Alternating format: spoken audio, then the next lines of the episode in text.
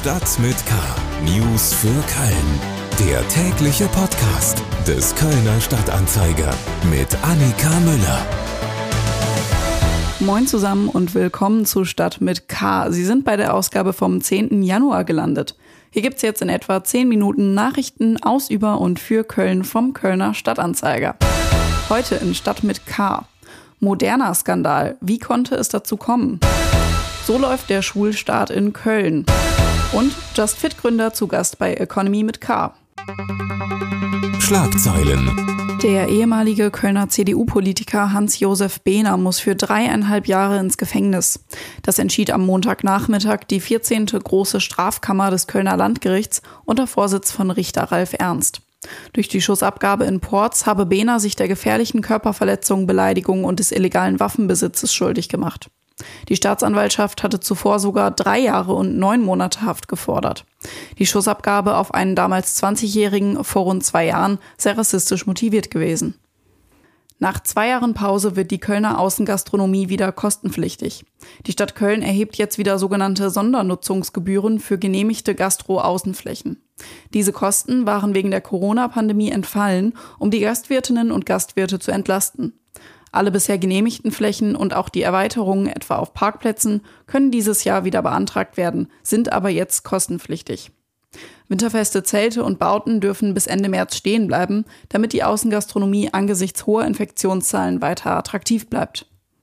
Nach rassistischen Äußerungen eines Geschäftsführers im November wurde den beiden Harley-Davidson-Händlern in Köln und Bonn zu Jahresanfang fristlos gekündigt. Damit droht den 50 Mitarbeitern der Vertragshändler die Arbeitslosigkeit. Der Geschäftsführer hatte sich gegenüber einem Anwalt von Verdi, der eine Mitarbeiterin von Harley Davidson in Köln vertrat, rassistisch geäußert. Der Anwalt hatte das Schreiben öffentlich gemacht. Der Vertragshändler in Köln hat direkt reagiert, sich bei dem Anwalt entschuldigt und mitgeteilt, dass der verantwortliche Geschäftsführer seiner Aufgaben entbunden wurde. Dieser besitze jedoch über eine Holdinggesellschaft 95 Prozent der Anteile an den Händlern in Bonn und Köln. Damit sei er nicht nur Geschäftsführer, sondern auch Eigentümer der Unternehmen. So, weiter geht's mit den Themen, die wir etwas ausführlicher besprechen wollen. Corona News. Zwischen dem 27. Dezember und dem 6. Januar wurden in Köln etwa 2000 Menschen mit bereits abgelaufenem moderner Impfstoff geimpft. Das Mindesthaltbarkeitsdatum des Vakzins war bis zu elf Tage überschritten. Meine Kollegen Paul Groß und Detlef Schmalenberg haben versucht, rauszufinden, wie es zu diesem moderner Skandal kommen konnte. Paul ist mir jetzt per Internet zugeschaltet. Hallöchen. Hi, Annika. Also, wie konnte es passieren, dass so viele abgelaufene Impfdosen verabreicht wurden? Das hätte doch eigentlich irgendwie früher auffallen müssen, oder? Ja, das ist äh, korrekt. Aufgefallen ist das erst am 6. Januar durch eine Routinekontrolle der Feuerwehr. Ähm, da lief das Ganze schon elf Tage. Der Hintergrund ist, moderner Impfstoff war, nachdem die Ständige Impfkommission die Empfehlung angepasst hat, dass Moderna für unter 30-Jährige nicht mehr benutzt werden soll, ähm, sozusagen äh, ähm, viel zu viel vorhanden und der musste irgendwie ähm, äh, in die Arme geraten, um nicht zu verfallen.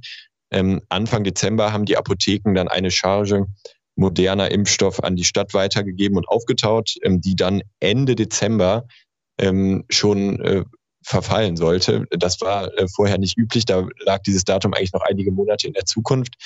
Ähm, das war dann von der Stadt, die das Ganze weitergegeben hat an die mobilen Impfteams, auf den Kartons notiert ausschließlich ähm, die die mobilen Impfteams dann erhalten haben. Nicht aber auf den einzelnen Flaschen, in denen sich der Impfstoff äh, aufgehalten hat, sondern ähm, nur auf den Kartons, die die Ärzte zum Beispiel gar nicht sehen, bevor sie impfen. Hm.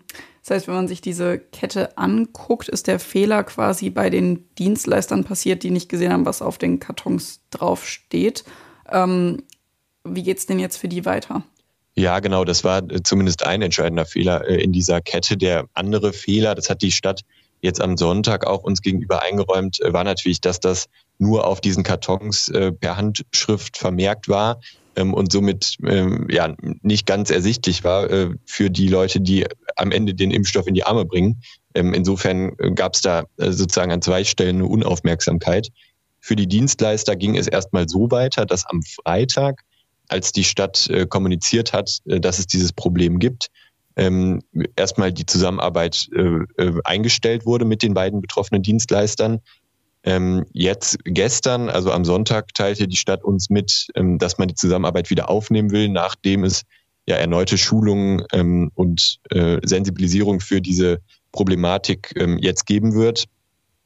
Ähm, ja, äh, weil die Stadt eben auch gemerkt hat, der Fehler lag jetzt nicht nur bei den beiden Dienstleistern, sondern das war ähm, sozusagen in der Kommunikationskette äh, gab es da ein paar Ruckeligkeiten.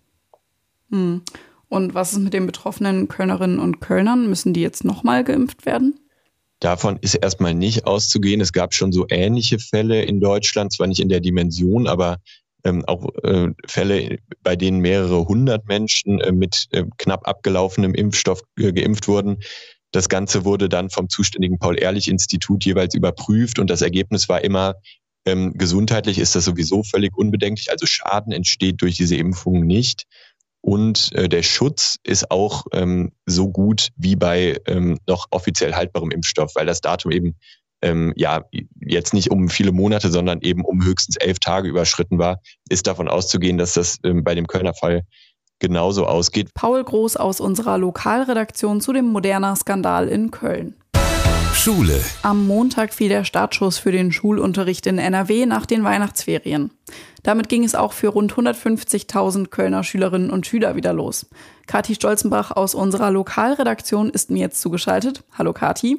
Hallo Annika.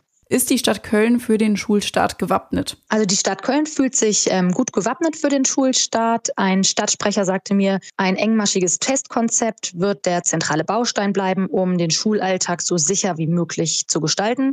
Und das Testkonzept sieht so aus. Ähm, das Land verpflichtet Grundschulen zu zwei Lolli-PCR-Pool-Tests pro Woche. Und an den weiterführenden Schulen sollen drei Schnelltests pro Woche stattfinden. Und die Stadt Köln bietet darüber hinaus an, dass ähm, ein Schnelltests dieser drei Schnelltests durch einen Lolli-PCR-Test ähm, ersetzt werden kann.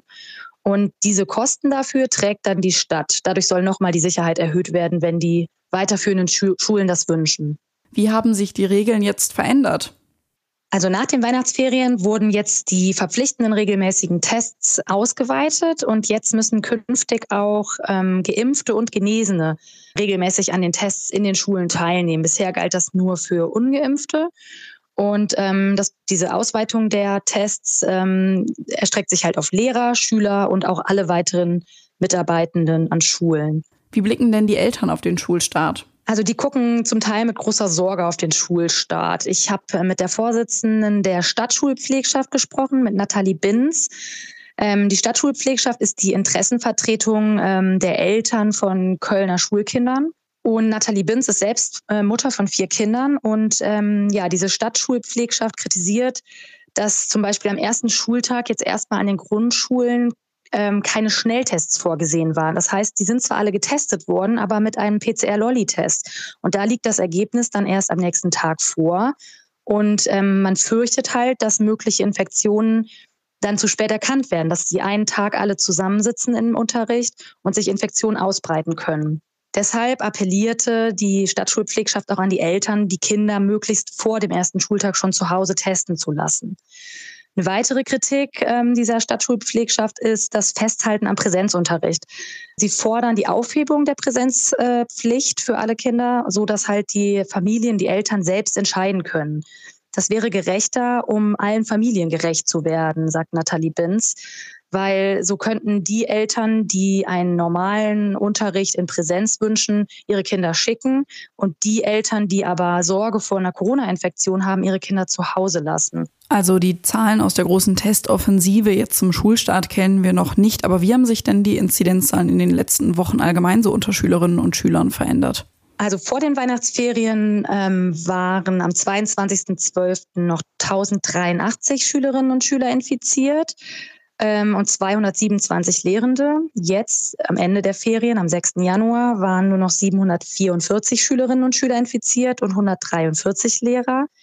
Ähm, man sieht also, dass die Zahlen stark gesunken sind. Ähm, das kann aber oder liegt wahrscheinlich daran, dass natürlich auch in den Ferien viel weniger getestet wurde. Ja, und ähm, die Eltern fürchten natürlich jetzt, dass mit Omikron die Zahlen nach den Ferien extrem in die Höhe schnellen. Das muss man jetzt die nächsten Tage abwarten. Kati Stolzenbach aus unserer Lokalredaktion zum Schulstart in Köln. Wirtschaft. Dieses Jahr feiert die Fitnessstudio-Kette Just Fit ihr 20-jähriges Bestehen. Gemeinsam mit seinem besten Freund Hans Schwarzenberg sowie mit seinem Bruder Jörg und seinem Cousin Michael hat Frank Böhme das Unternehmen im Jahr 2002 gegründet. Mittlerweile betreibt das Unternehmen über 20 Objekte im Großraum Köln. In der aktuellen Episode unseres Wirtschaftspodcasts Economy mit K spricht Lars French mit Böhme über die Firmengeschichte, die verschiedenen Konzepte von Just Fit, die Zukunft und auch über die Einschränkungen durch Corona.